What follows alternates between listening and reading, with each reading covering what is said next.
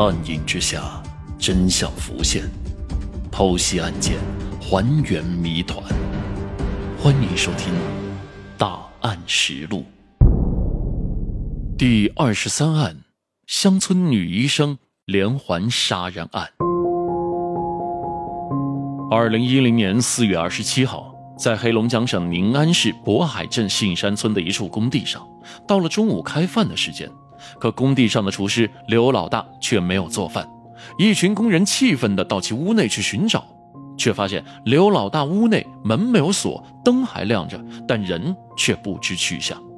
刘老大真名叫做刘秀运，时年六十五岁，是杏山村当地人。自打二十多年前离婚后，就一直一个人过着。三年前才到工地上找了一份做饭的临时工作，可才干了三天，人就消失了。全村找过来也没有人影，无奈之下，工地负责人选择了报警。可更让人奇怪的一幕发生了，就在警方接警后的第三天，刘老大四十六岁的弟弟刘老六也突然人间蒸发了。短短几天的时间，一个村子里面突然消失了两个大活人，这样的情况让村民们觉得有点诡异了。这件离奇的事情，在几乎没有大新闻的农村里面，很快就像长了翅膀一样，引起了街头巷尾的议论。当然，这件事情也得到了当地警方的高度重视。二零一零年五月七号，多路民警进驻了杏山村，展开调查。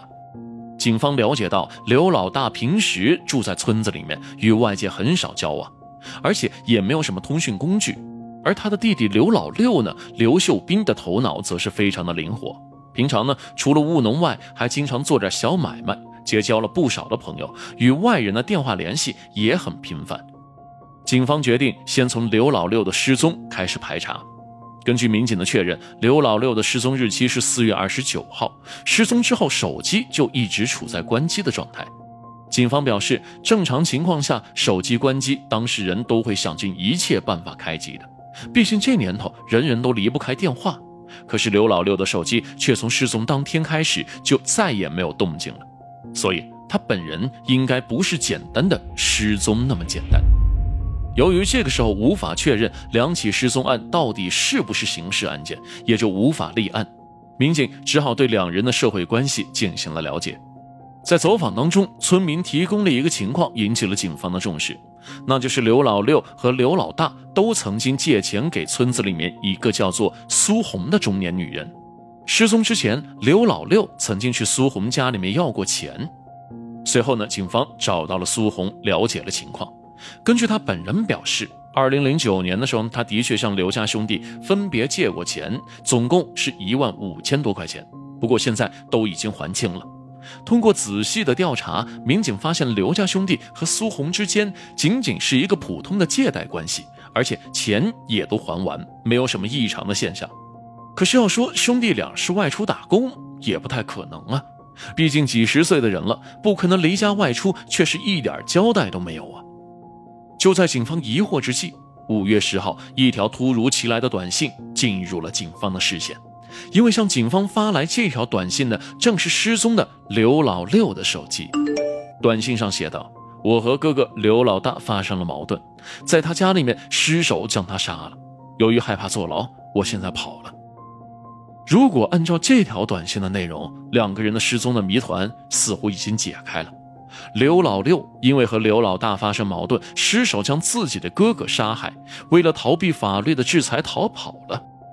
但警方发现这条短信所表述的内容，首先并不清楚，其次，民警立刻对两兄弟的家进行了勘查，并没有发现任何打斗或者其他的蛛丝马迹。而且在刘老六的家里还有三千块钱，如果他真是杀人跑路，正是需要用钱的时候啊，为何却不拿走这笔钱呢？有道是事出反常必有妖，警方感觉事情没有那么简单。于是回拨了刘老六的手机，但是对方要么就是关机，要么就是直接挂掉，中间只偶尔的回过几条信息。警方在村子里面了解到，刘老六小学都没有毕业，平常大字都不识几个，基本上和朋友往来都是电话为主，偶尔发的短信也都是错字连篇，从来不用标点符号。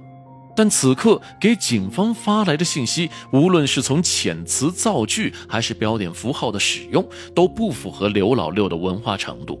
由此，警方怀疑发送信息的肯定不是刘老六本人，而短信的目的就是干扰破案。在这种思路下，警方又一次排查了刘老六的社会关系，可一圈下来啊，发现唯一产生交际最多的就是那个叫做苏红的女人。更奇怪的是，每次警方找苏红谈话后，刘老六的手机便会发来短信。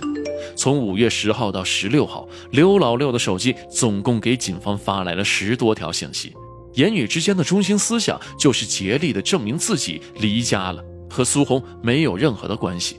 哼，有道是此地无银三百两，为什么刘老六的短信会那么的刻意为苏红撇清关系呢？而刘老六又如何得知苏红成了警方怀疑的对象呢？在种种的疑点之下，苏红的嫌疑上升了。